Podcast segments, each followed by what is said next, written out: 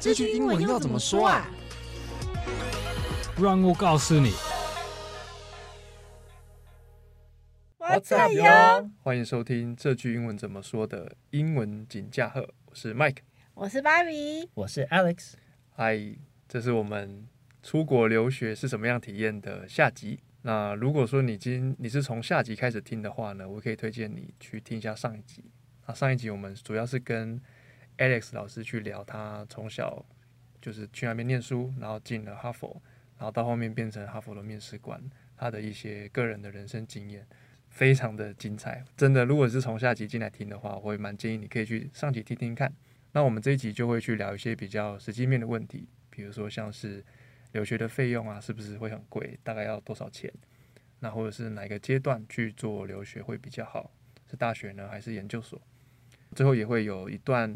想要去呃，有一有一句话去送给我们想要去留学的同学，嗯，或者是如果说你今天是一个家长，你在帮你的小孩去规划留学这件事情的时候，有没有什么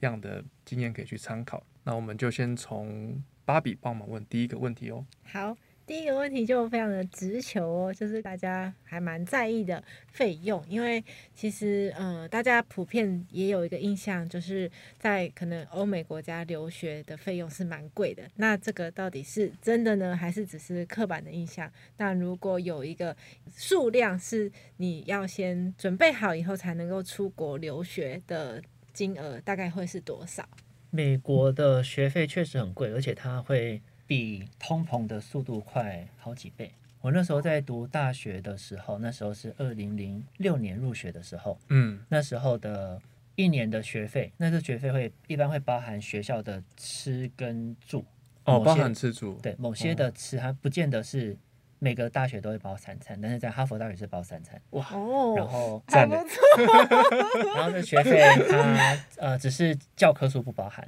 那教科书一般一堂课会是一百到两百美金，然后一个哎学期还可以是四堂课，所以嗯就是、呃总共大概是八堂课一年，嗯然后乘以可能存起来大概是一千五美金。嗯嗯嗯，然后除了这个教科书以外，那学校的呃吃住伙食课程跟健健那个呃健康保险等等，嗯那一年我记得第一年是四万八美金，嗯，所以换成台币就会一百二十万左右。但是它每年都会涨，然后到我最近在辅导学生，他看他们申请学校的学费，一年会大概是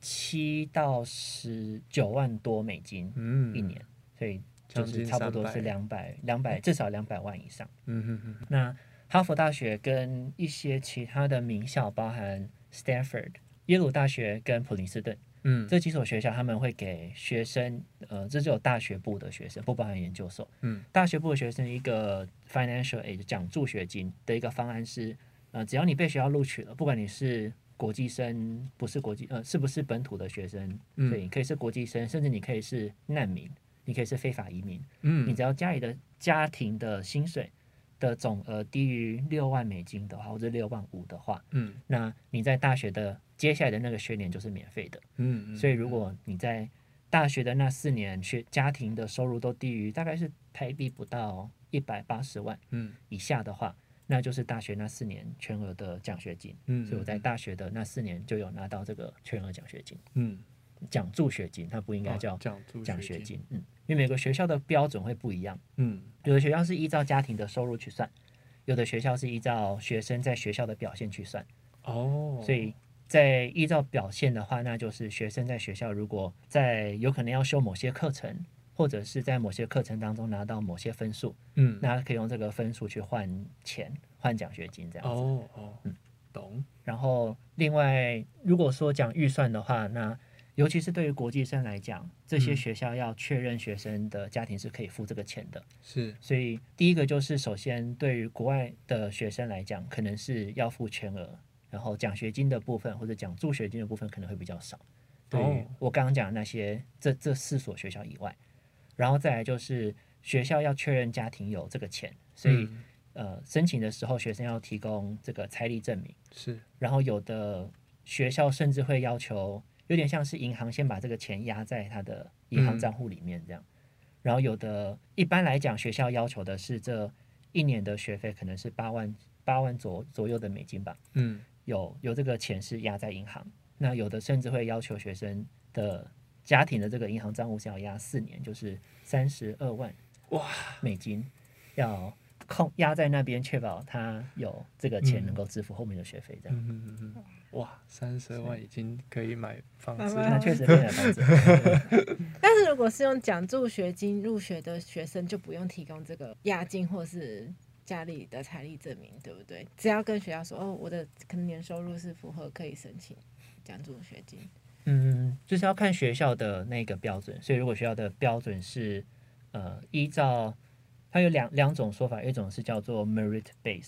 based，merit 嗯就是一个学生的学学术能力。嗯，对，那如果学术能力的话，那这个家庭的收入多少可能就没有那么重要。那另外一个叫做 need based，need based 就是依照他的需求嗯，去给奖学金。所以如果是依照需求的话呢，就会了解这个学生家里的经济状况。嗯，然后再去学校再去，有可能有他的其他的条件，去最后评估这个学生可以一年拿到多少钱。嗯，但是蛮多学生会拿不到钱，或者是，呃，基本上能够拿到一半就已经算很多很多钱了。嗯，然后拿到五千块美金，有可能学费是八万，但是你能够拿到五千一万一年，也算是不少的钱。因为它嗯你换成台币，它也是确实是不少的钱，对十几万、对三十万的金额。嗯嗯嗯嗯嗯，那这个还没有算生活费，对不对？就单纯学费，对，但这个生活费就看一个学生他在大学或是在读研究所那段时间，他想要花的钱有哪些。嗯，如果蛮多在美国会看到，尤其是中国或者韩国的富二代，嗯到那边他们的生活费可能一个月就是几千，甚至可能几万美金的，要到那边先买一台名车代步，嗯然后出去要逛呃名牌店。嗯嗯，然后逛名牌店就是买很多名牌的包，然后有假期就跑出去玩，那这个嗯当然开销就很大。嗯但是对于一般比较，我觉得比较传统的美国学生，大家都会应该跟台湾的大学生一样，就觉得大学是一个很穷，然后想要打多点工赚一点钱，然后对很节省的时候。嗯那嗯我觉得我那时候在大学，我们一群朋友大家也会是像是这样子，所以嗯有可能会出去吃饭，但是吃饭吃个午餐十块美金就觉得嗯有点嗯就是大概就这样，不会吃到太贵的。嗯嗯，那偶尔如果吃一顿晚餐是五十块美金的，就觉得哇今天开销很大，嗯五十台币嗯一千多这样子，确对对实对是，嗯，就会觉得嗯这个开销很大，那我们不能每天出去吃这个大嗯餐，要省一点。，这就会一起煮饭嘛，还是因为我嗯是吃学在餐？在哈佛大学的那个 meal plan 就是我们的伙食的那个嗯计划是、呃三餐都包的，嗯，所以会有一种想法，就是你如果有一餐你不吃，学校有点浪亏费那个钱，对。哦，所以我们至少对我自己来讲，会尽量的是吃学校的餐。那有时候如果比较特别的活动，或者是几个嗯朋友聚在一起，我们如果当天那一餐不想吃学校，那可能就会到旁边去吃一些学校附近的披萨啊，或者是嗯嗯呃嗯墨西哥卷饼之类的。 Taco 是吗？嗯 Taco 是 burrito，哦，嗯就是是那个一个大概就是七块呃五块七块美金以内哦就可以解决，就还好。那哈佛学餐好吃吗？真 哦的，呃，哈佛的餐比较特比较，呃，它它是有不同的宿舍里面会有不同的餐厅，只是那个餐厅都是固定的。哦嗯嗯嗯然后呃，我觉得这些东西你在一开始吃的时候会觉得有点新奇，嗯，但你吃了四年之后，你就觉得好像就那样，然后到后面会有点厌倦。嗯，但我记得学校会，在我要毕业那时候的哦，那四年，呃因为波士顿的一个名有名的美食是 clam chowder，就是蛤蜊浓汤。哦，然后我们学校校的蛤蜊浓汤是跟外面卖的至少有外面卖的一样好喝，哦，哇哦，所以那个很值得。嗯，然后周二晚上会有 Korean barbecue，哇韩式的烤肉，但它是美，嗯当然美国人做的韩式烤肉跟哦，没那么正台湾统，的不一样，对嗯哼，但是就至少跟其他东西比起来是比较好吃一点的东西。嗯嗯，偏亚洲一点的，肚子听得都饿 了。酷。那第二个问题是，如果是呃要去有打算要去留学这样的规划，那哪一个阶段去，老师会比较建议呢？是大学还是研究所，甚至高中就先准备呢？我觉得我运气很好，是当时我们在出国我们家在打算出国这件事的时候，没有特别的计划说什么时候要出国，嗯就只是刚好我在拿绿卡一段时间，然后到五年级的时候，嗯，呃，爸爸妈妈觉得每年的寒暑假跑卡有点麻烦，所以就决定在五年级之后移民到美国。得，哦嗯嗯，那后来往回看，我觉得那个时候是最好的，因为那个时候是我可以有在台湾学到一点东西，嗯学到嗯尤其是中文，然后我觉得台湾的数学的基础也很扎实，嗯，嗯所以嗯中文跟数学这两个东西是我觉得在台湾有得到很大的帮助。那同时在美国要申请大学的资料是从美国的九年级，就是台湾的国三嗯开始去算。所以在国三，所以我到我到那边是读那边的七年级。那对我来讲，七八年级有点像是一个适应期，嗯所以在那个时候我拿到比较不好的成绩比较没有关系。嗯，然后那两年过了，到九年级已经差不多适应了，然后上轨道，然后那个时候开始算正式的分数给大学看。我觉得这样的安排是很合适的。哦那如果在比较晚的话，当然就是如果在台湾读完国中到美国读高中，或者是高中一半再转学到美国，它也可以，只是刚去的时候应该会有一个适应期，不管是语言或者是呃生交活友的对生活嗯都会有一些需要过的一些门坎槛，对，在嗯那边。那如果把这个坎算在你要呈现给学校的那个资料里面的话，那就有点吃亏。嗯，然后嗯另外一个就是，如果说学生在假设在台湾是参加学校的、呃社团社团好了，就是嗯当吉他社的社长好了，那嗯吉他弹得很好，那一个吉他社弹得很好的社长，他嗯如果说到美国去读一个新的学校，去参加那个社团。呃，要你一进去就踢馆，可以当那个社的社长，好像有点难。嗯你应该要经过一个适应期，嗯，但是那个适应期时间过了之后，你可能就已经要毕业了。嗯，你可能就少掉那一个机会去那表个现 credit，。嗯对，所以我觉得能够提早去就可以避免这个问题。嗯那如果不行的话，我觉得蛮我很喜欢美国的大学的教育的原因，是因为我觉得美国大学是可以很全面的培养一个人才。哦，所以他的意思就是，你如果问，像我在大学是读 computer science，、嗯然后辅修是 economics 经济学，嗯呃，我问我我在大学学到最多的东西是什么，我绝对不会说是 computer science，说是 economics。嗯然后我觉得问大部分在美国读大学的人也都会一样的答案，他不会说他的主修是他学到最多的。那对我来讲，我觉得最多的是一个整体的一个成长。那这嗯成长是、我觉得是一个就能力的培养，它很很很广很虚，嗯嗯嗯，但是它的就应用范围很广，所以这个能力包含待人处事的嗯一个能力，它包含自己生活的能力，它包含在社团办活动的能力，在社团跟呃其他人有一些纷争的时候的那个解决问题的嗯能力，冲或者突的嗯对处理危机处理的能力，嗯有很多做事情的能力，然后读书的能力会被我觉得被转化成像是学习的能力，学各嗯种东西的能力。嗯，那这些能力培养之后，到了大学毕业，有可能做的不是 computer science 或者是 economics，但是这些学东西的能力，把它转化到假设是做金融，假设是做呃行销、做会嗯计等等，那有这些能力的转化，可能就是在接触一个新的领域的时候，可以学得比较快一快点。对我觉得我学到在大学得到的是这个东西。那呃，也因为这样，我很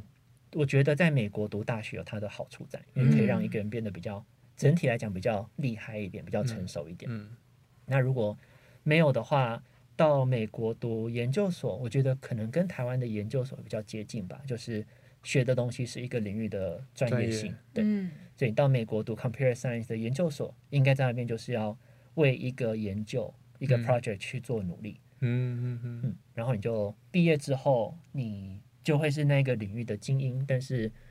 不会像是我刚刚讲在大学当中学到比较多什么待人处事啊、嗯嗯嗯 project management，呃，就是做其他事情的能力这样子。嗯嗯，所以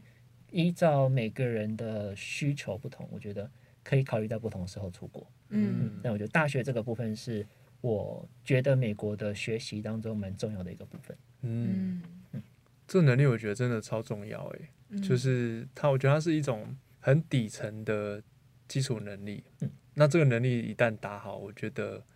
后面的路，不管你要走哪一条路，我觉得都算相对会比较顺一点。嗯，这好像在台，我不知道我在台湾念书，我觉得好像比较没有这种感觉。 那在台湾的大学，觉得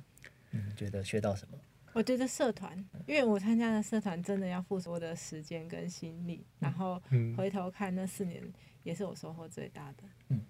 嗯对，我好像可以讲，也只有社团，嗯，就是办办活动啦。嗯，对。可是我觉得好像还是差了差了那么一点，就是如果现在回头看的话，嗯，就没有那么的。我觉得它有点像是可以很快速的在短时间内去拓展你的各种可能性，然后你也会在短时间内去遇到各种情况，所以当遇到的时候，就可能会把你的另外一面，或是你没有被开发的一面被发掘出来。嗯，对，那我在台湾的大学，至少我啦，我觉得比较还好。嗯 当然，可能有其他大学是很不错，我我自己自己是觉得比较普通了。我觉得美国大学一个另外一个特色就是，你进一个大学的时候，基大部分对大部分的学生来讲，你不用选择一个主修，甚至一个大概的领域。嗯，所以嗯我当时进大学的时候，我可能会跟学校说我想读什么科系，嗯但是那个就只是我想。然后如果我要写一个文章去解释为什么我想读这个，也只是我现在想，它不嗯是一个、呃确认跟学校说我去那边就是读，比如说像我当时写我想读呃 engineering，想读电呃理工方面的。嗯那我在大一的时候，我们可以在学校上很多不同的通识课，然后到大二的下学期，对我们来讲是下学期，有的是大二的上学期，嗯你才需要跟学校正式的、比较比较正式的，有点像写一个表，说我要主修什么科系这样。嗯，所以在大一大二这段时间就是一个探索探的索过程，对，你可以去尝嗯试。那我就有上了心理学，上了经济学，上了嗯数学，然后有尝试化学跟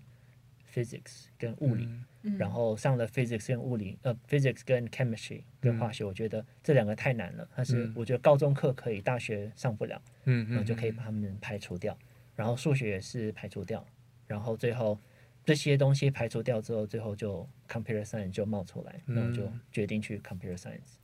我觉得就这超棒的，欸对啊摸索超级棒。真的，因为台湾就是你决定要什么，你去那边就是那对个啊东西，而且甚至可能你在大学上课之前，你没有上过任何法律系的课，没错或者，是电机的课。嗯，那你在那边上了第一个学期，你发现不是你想要的，那你就你没这有样读完了。对对，或是转系，可是转系就是要另外再花时间准对备啊了，嗯他说不能先试吃 哎，一进去买了就要吃了，吃到底了。 这很棒哎，这我觉得真的真的很不错。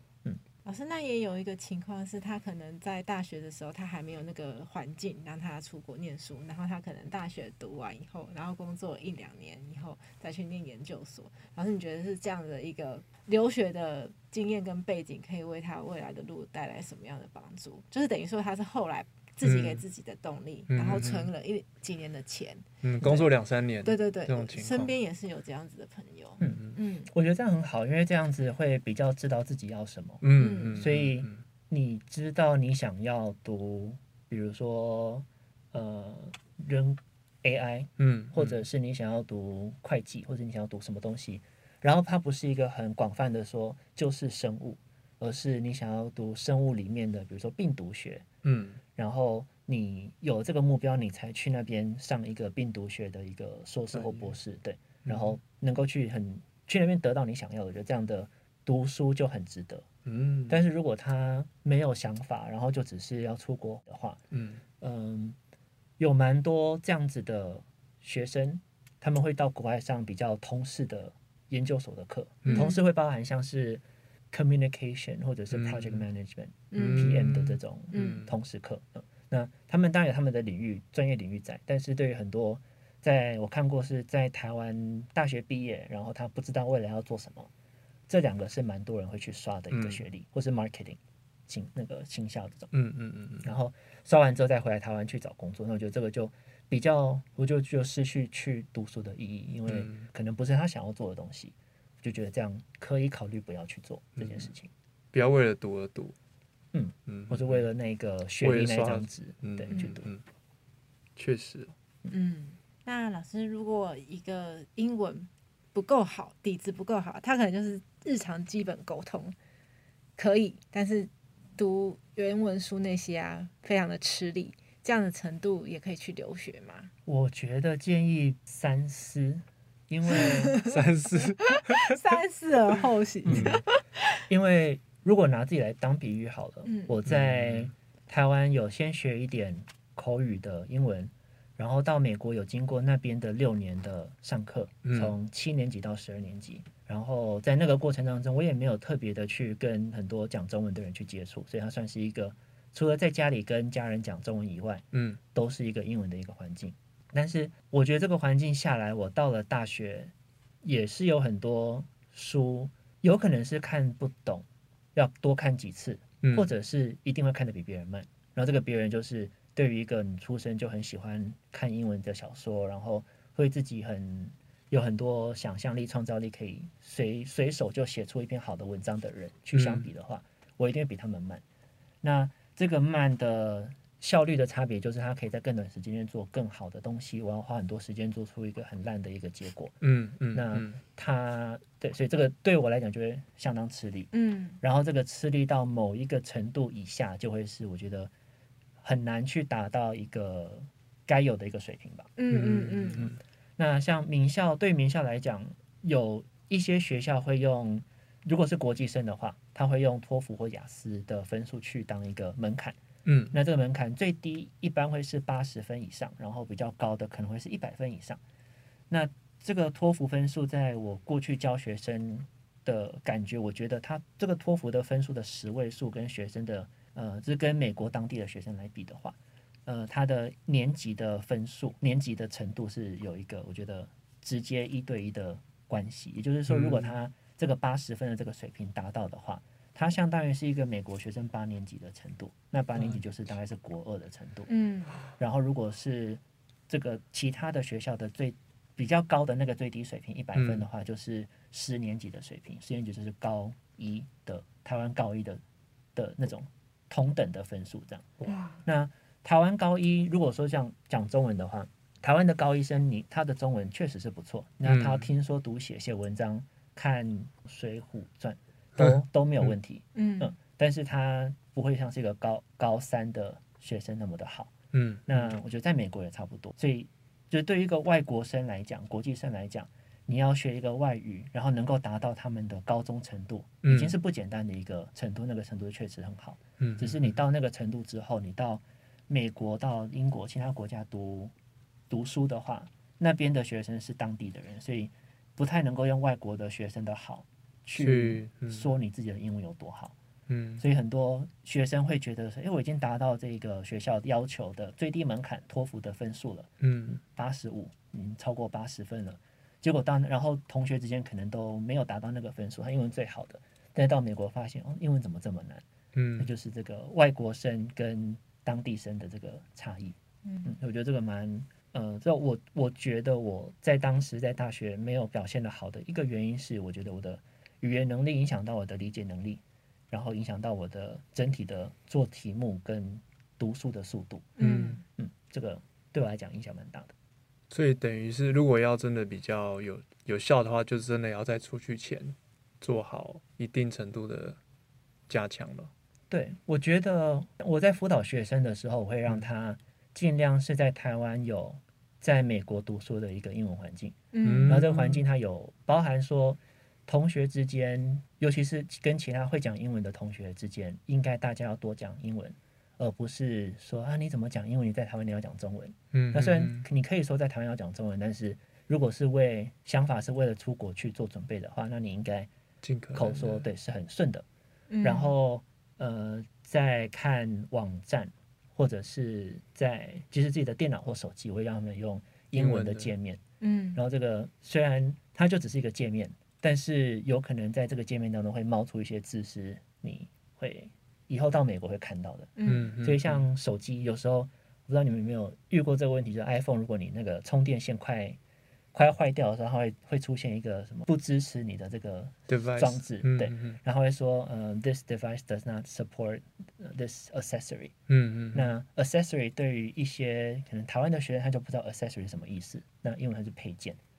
嗯嗯所嗯，以如果有手机的界面换成英文的话，那他很自然而然就会知道什么叫做 accessory。嗯然后在美国的外面要买东西的时候，要买电线，你可能就会知道说电线这个区块，这个电里面的分类它是在那个 accessory，那什么嗯 electronic accessory，那电电子配件嗯的那个区块，你就会看到这个字。所以多在台湾能够多接触英文，对去那边会有很大的帮助。嗯，然后小说类的，如果能够的话，那就是《哈利波特》要看英文版，不是看中文版，嗯类似这种都会嗯对于学生去国外有很好的帮助。了解，要先拧针，拧针环境，对啊，嗯嗯嗯，不应该是觉得说到时候到那边再说，嗯因为这是呃，我觉得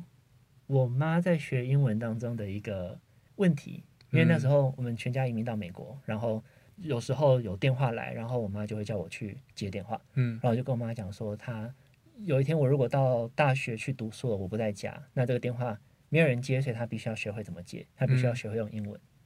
然后我妈就会说，但是她那个当下没有必要讲英文，因为她可以找我，嗯就会有种用中文的依赖性。嗯，哦，对，但这个依赖性就会变成说，她那这样她就永远不会学到英文了，因为嗯我在她就会找我，然后我不在她那个当下有那个学英文的急迫性，但嗯是她又没有办法去解决这通英文的电话。嗯那就很麻烦，所以应该要利用平常的时间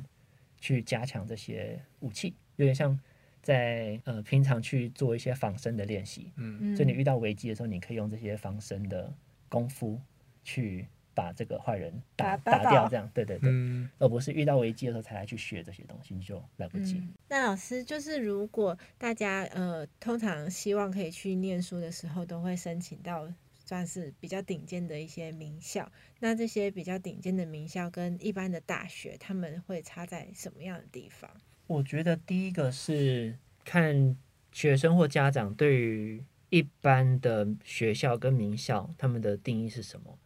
然后第一个，我觉得这个定义好像不太正确，因为很有些人会觉得前二十、前五十、前一百名的学校叫名校或者叫好的学校，嗯甚至会听到一些人说，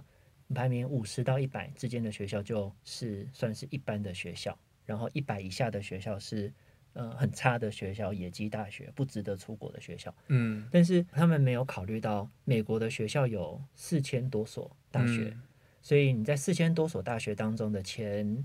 一百100名，对，它是前百分之二点五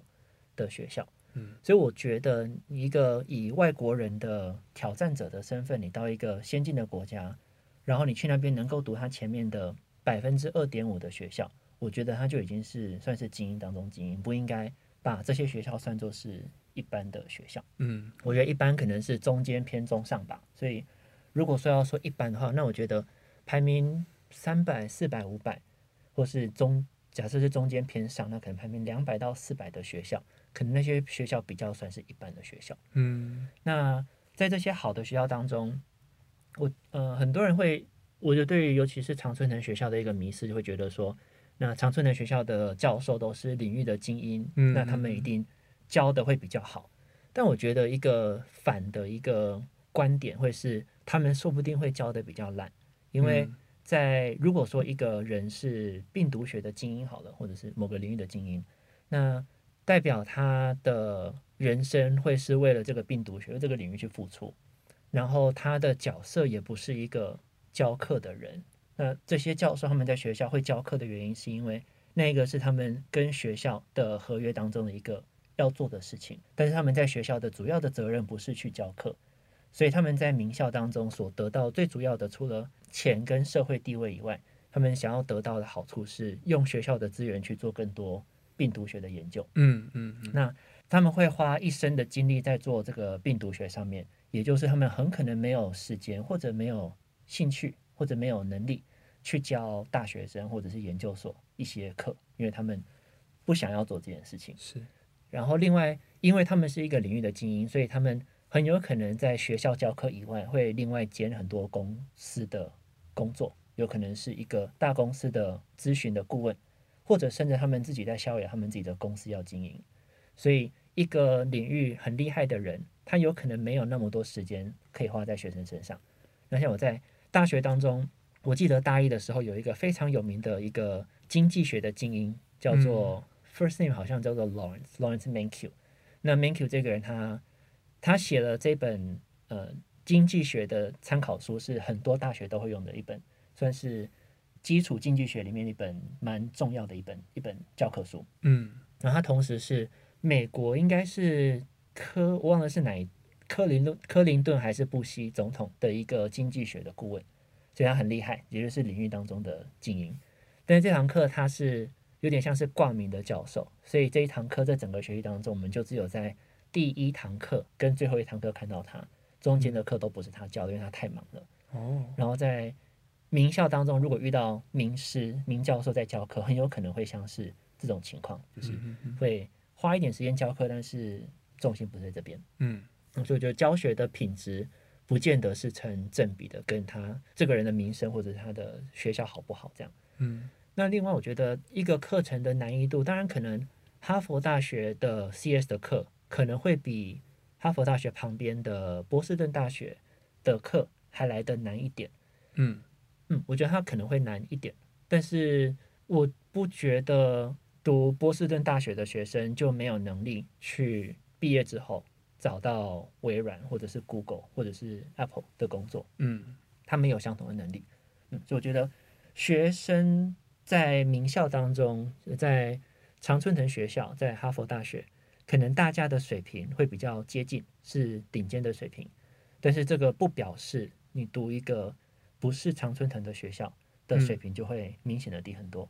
而且甚至我在高中的时候有一个同学学弟，好像他在大学的时候是读一个纽约州的州立大学，那州立大学就是学费很便宜，因为是州立的。嗯你像公立学校这样，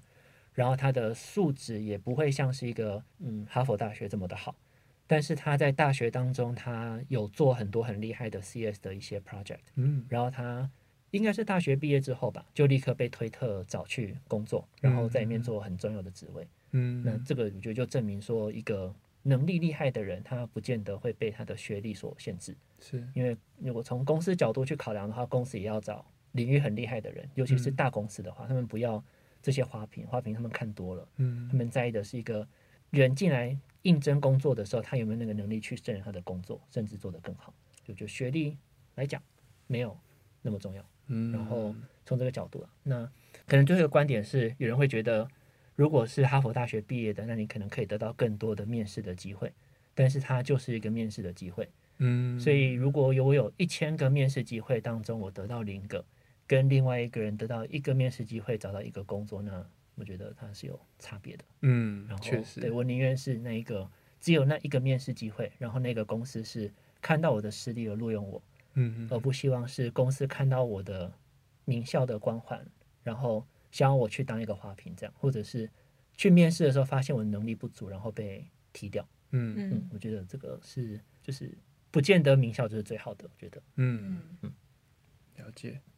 所以还是适才适所，就是看你需要的是什么。那如果那个学校刚好可以提供你想要的，你不一定要追求排名最前面的，而是要追求可以让你学到你想学的东西的，反而更好一些。然后这个观念有些，我觉得有些家长他们会认为说，这个适合的学校的意思就是不够努力，所以你不会去追求更好的。嗯但这不不，他并不是这样去理解。就是最适合的的学校的意思就是你在你冲到终点之前，你努力的去冲，嗯然后努力把自己做到更好。然后你冲到终点的那个 moment，你排名第几，你适合你被安排到哪一个学校的排名之类的，那你就去那一个合适你的地方。嗯然后在那个地方，你可以继续的去往上爬，嗯嗯不是到大学研究所，你的高度就是那样。它会透过那一个当时的那个有点像 checkpoint，就是、嗯呃，你到那当那个 moment 的一个一个考核检检查你的当时的实力，对，然后你那个实力，你到那个时候是八十分，但你可能本来是六十分，你到那个透过一段时间努力，你达到八十分的环境，那你在那个八十分环境，你再继续努力，然后你从那个环境出来的时候，你可以变成九十分，嗯然后你到那个时候再去一个九十分的环境，应该是这样逐步的往上爬，而不嗯是、呃你现在实力是六十分，你想要去一个八十分的环境，那应该会遇到很多挫折。嗯，确实，找到合适的挑战难度也是一个蛮重要的点。嗯嗯，一一下挑太太难的，就就会被打被打回去了。那像老师在那大学念书的时候，甚至更小，可能国中、高中的时候就已经会跟很多来自不同文化背景的同学，就是一起念书、一起办活动。那在这中间是怎么跟大家相处？有没有在文化上面不一样，可是又特别需要注意的地方呢？嗯，我觉得还好诶，我觉得可能是一部分是自己的个性吧，嗯，或者是因为五年级之后就到那个环境，然后纽约的皇后区是一个很多元的一个环境，他嗯我印象中是全世界最多元的环境，就是各个种族的人聚集在一起的那个平比例最最平最均高的，对，哦的一个一个环境，所以我觉得我不会特别的觉得每个种族的不同，因嗯为大家好像就是就是子那样对。嗯，然后我觉得上上次有讲到说，刚到美国的时候，有一个中国的同学嗯有跟我说我的穿着的样子要融合，哦，对对对对对，然后呃，我觉得我在另外一个有帮助到我融入的一个点是，呃，我在刚到美国的上课的第一天，在吃午饭的时候。有，因为我们午饭是大家聚集，就是他们有一个没有分班或是分组的，就是你随便做一个很嗯开放的一个一个吃饭的地方。然后我那时候想说，就第一天我要认识一个不同的人，然后但是我也会怕，然后我就看到一个看起来像是东方人，自己坐在那边，我去过去那边我就跟他打招呼说，Can I sit here？然后他说我可以坐，那我就坐。然后我就问他说，你你是讲中文吗？他就说嗯是。然后就我就很开心哦，可以讲中文，不用讲英文，就是可以放松这样子。然后跟他讲了中文一段时间，有一个我印象很深，他的名叫 Curtis，嗯，然后 Curtis 就走过来，是另外那个人的朋友。然后 Curtis 走过来，看到我们用用中文讲，他就说、啊讲英文，讲英文。然后、嗯呃我他的那个讲英文讲英文，就让我意识到说，我觉得，诶，我到那边我应该要讲英文，不应该是跟一群讲中文的人混在一起。对对嗯嗯然后就会有一个亚洲讲中文的一个中华圈。嗯那我觉得这个是会让蛮多美国人排斥的一个点，就是他嗯们觉得外国人到那个环境后不愿意去融入那边的文化。嗯，然后就自己过一个自己待在一个小生活圈里面，嗯然后他们都用一个那边当地人听不懂的话，嗯那你可能会觉得他用那个不同的语言的方式去沟通，有可能在讲你的坏话， 那就让别人觉得好像好像有点敌意的感觉，嗯，然后会想要排斥这样子的人。了因为我解去那边，他愿意去多跟不同的文化的人去沟通，然后用多用英文的话，我觉得嗯会是到一个新的环境融入的一个很重要的一个方式。嗯，不应该跟全部讲中文的人聚在一起。嗯嗯比较像是心态上面要调整。嗯，但我我觉得其实某种程度上可以理解，嗯，因为远远去他乡，嗯然后可能刚开始程度还没这么好，嗯又要再跨出一步去去那个接触不同不同的人，其实是有难度。嗯但我觉得心态或许还是可以慢慢的有这样的概念，之后就是尽量去保持这样接触就好了。嗯嗯我觉得如果刚去那边，然后因为担心自己的语言真的很差，嗯可以是找一个会讲中文的人，但是应该他们两个之间的主要的沟通方式应该还是要以英文为嗯主，嗯嗯，然后中文它就只是一个像是一个安全网这样。嗯这个真的遇到困难的那个英文解决不了的时候，有这个中文可以当一个候补的嗯第二选项。嗯，但是如果都是以说，哎，你是台湾的，哦，你是高雄，哦，我是台中、啊，我们都讲中文，嗯那我觉得就好像好像失去去国外的意义。确实，确实嗯就很可惜啊，对都都过去了。对，所以也嗯因为这样，我会刚会觉得说我好像不会特别觉得不同的种族的人有什么嗯差别，因为大家可能都会讲中文，但是我们都还是会讲英文。嗯然后有可能另外一个人会讲西班牙文，这个会讲法文，嗯但是我们大家就是会用大家的方共同的方式去交流，嗯嗯嗯嗯所以就不会特别觉得就是给这些不同的族群的人分类这样。嗯，嗯。了解。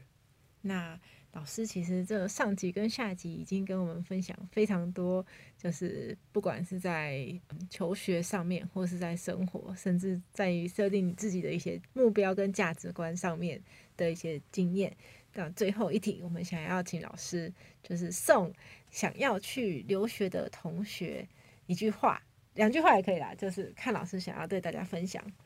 我觉得当，嗯因为我的工作会蛮常接触到学生的家长，然后我的学生是蛮多是高中生，读国际学校的、双语学校的，或者是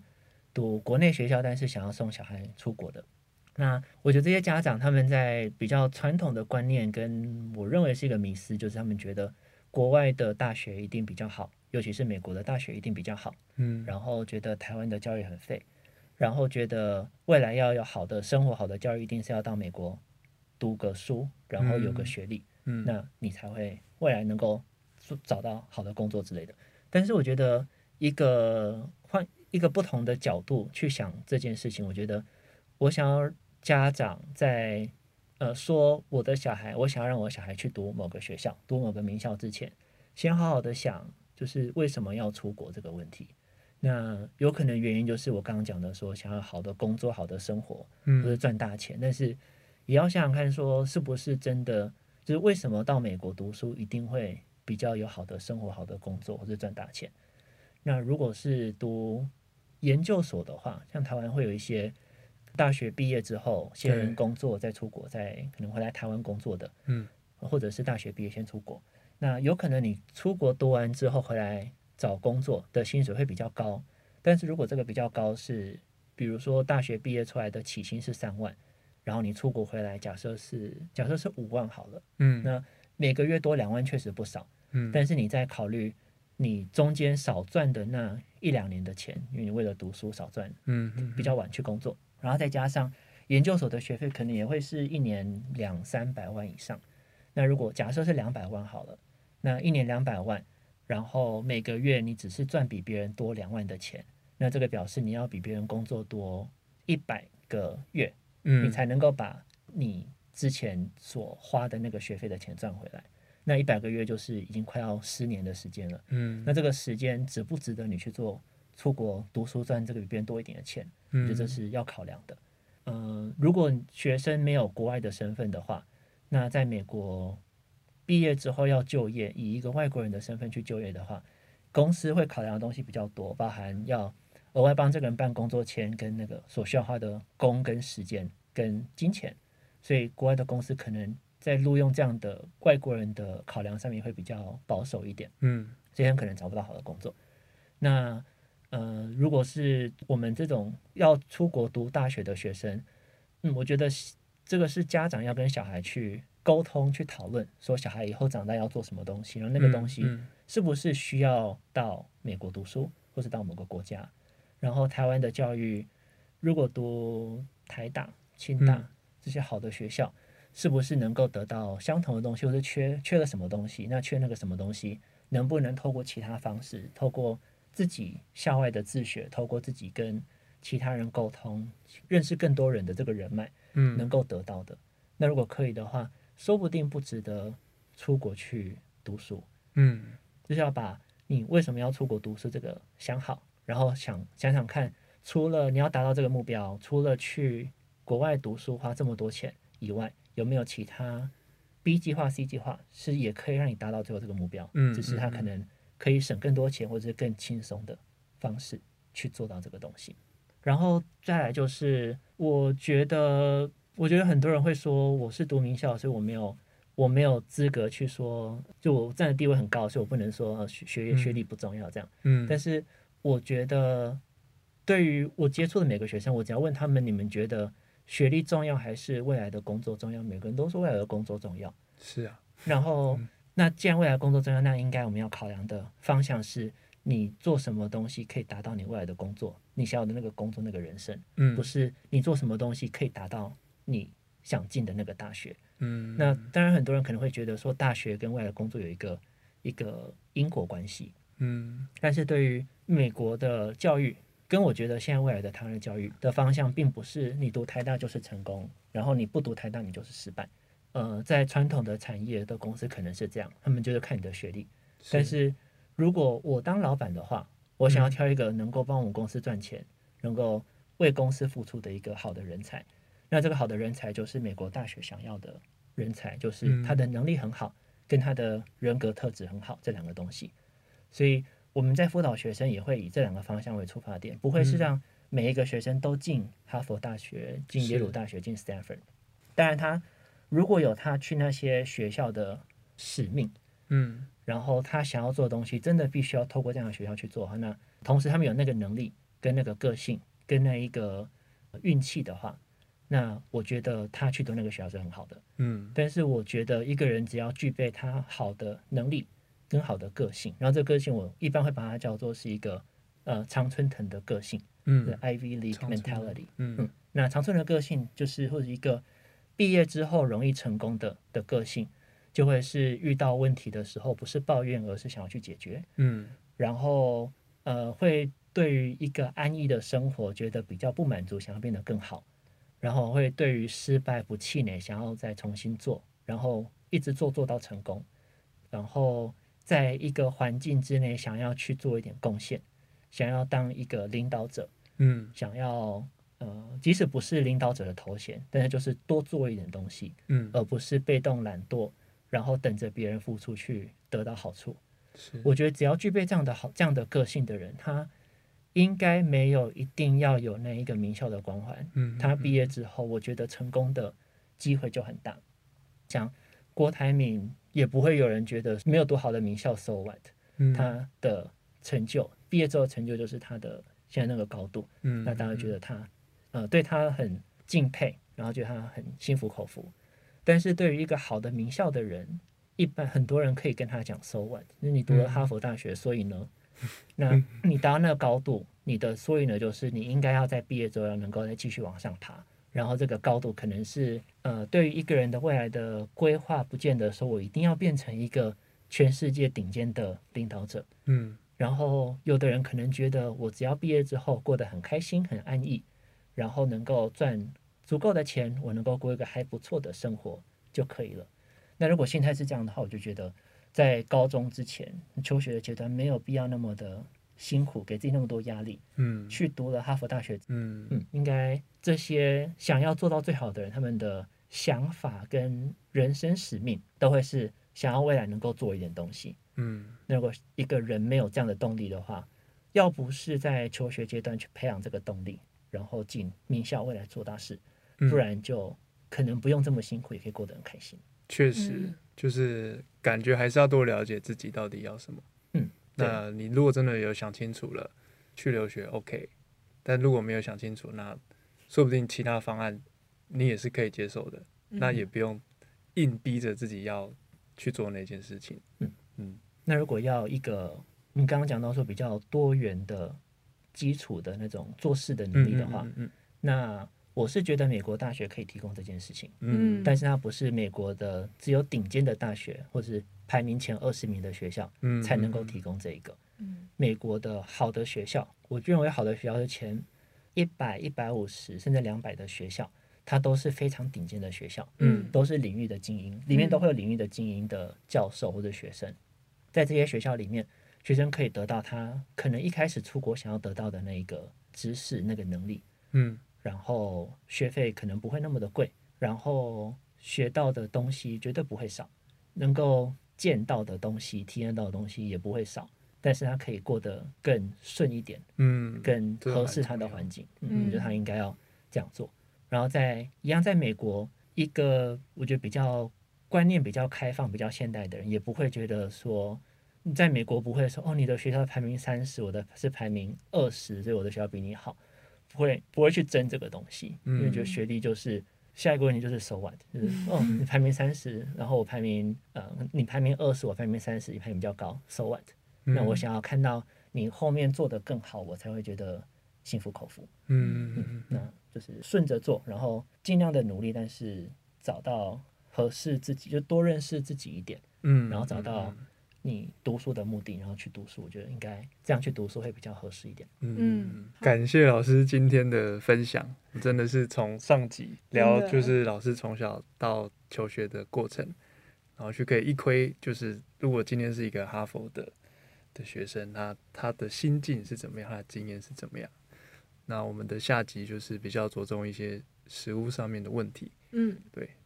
真的再次真的感谢老师带来给我们的经验分享。谢好谢。好想有要老师老师来上英文竞价 吼，甚至连讲两集都感觉很多东西 可能还可以继续玩。对，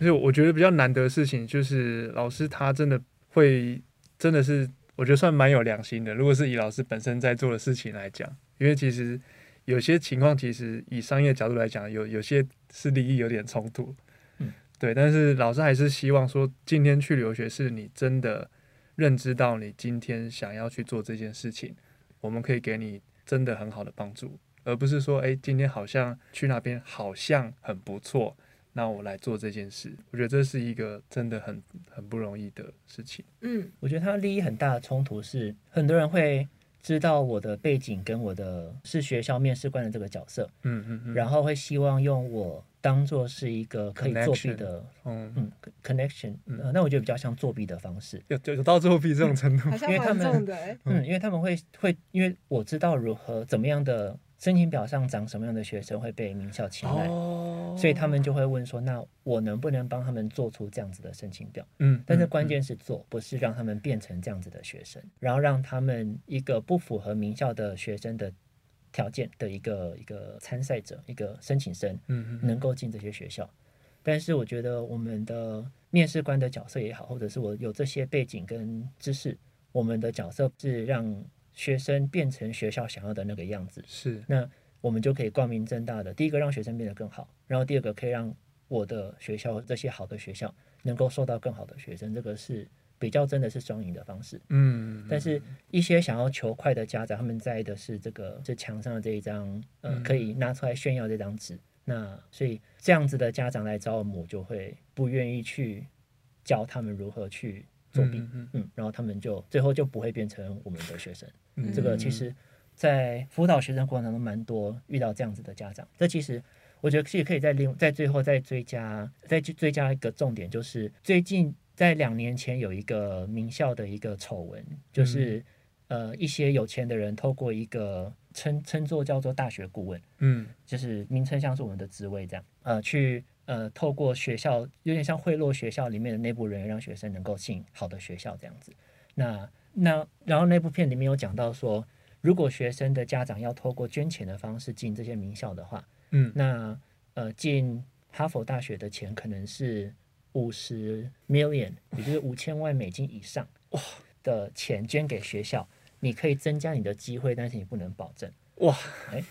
所以，如果一个家长、一个家庭有这么多钱的话，那一个方式是捐这个钱给学校，嗯那对学校来讲是一个互惠的方式。学校得到这个钱，学校可以去做很多事情，嗯然后小孩可以得到这个学历。我觉得这是一个方式，嗯这是很光明正大可以做的一个方式。嗯那另外一个方式就是，其实亚洲的家长也都不懂。那呃，美国的学校的结构是，它会有一个大的学校，像 Harvard University，它像是集团这样。那个集团下面有很多小的母公司，所以刚我刚刚讲到说，Harvard College 是嗯其中一个大学生可以读的，然后哈佛教育学院是一个研究所，在哈佛下面，然后 Harvard Extension School 嗯，它也是在这个哈佛大学的集团里面的一个学校。然后这个学校它严格来讲也是哈佛大学，因为它是 Harvard University 里面一个学校，但是它的入学的门槛是很低的，所以只要大学只要高中毕业的学生都能够去读 Harvard Extension School。我嗯觉得如果一个家长想要小孩有一个好的学历的话，那嗯那读 Harvard Extension School，然后别的学校每个大部分的名校都有这种 Extension School 的这个概念的嗯延伸学院。哦，透过这个方式去那边上，一般是四年的学校，回来之后，我觉得大家也都不太知道什么叫做 Harvard 没有办法分那么 Extension 清楚 School，对，什么叫 Harvard College，他们都是哈佛大学。嗯如果说要个好的学历的话，这是另外一个方式，嗯嗯但是了用解透过知道内线的方式去作弊、去造假，我觉得就很不可取。嗯嗯，确实，然后或者就其实不需要这个名牌的大学，他好好的做，然后想想看未来想要做什么东西，然后他自己的人生梦想是什么，然后在提早的时候去往这个梦想去培养一些能力跟精力，我觉得这样对一个人的未来成功比较有保障。嗯。嗯，真的是很谢谢老师的分享，真的是非常的直白，嗯真的，完 全不不掩藏。好，那如果说你今天对于留学有兴趣，或者是今天你是个家长有这个留学的规划，真的很推荐去找 Alex 老 师。对，你可以搜寻 I V Y 一杠 W A Y I V Y 就可以找到老师的网站了。那我们今天的节目就到这边喽，我是 Mike，我是芭比，我是 Alex。我们下次见喽，拜拜拜拜。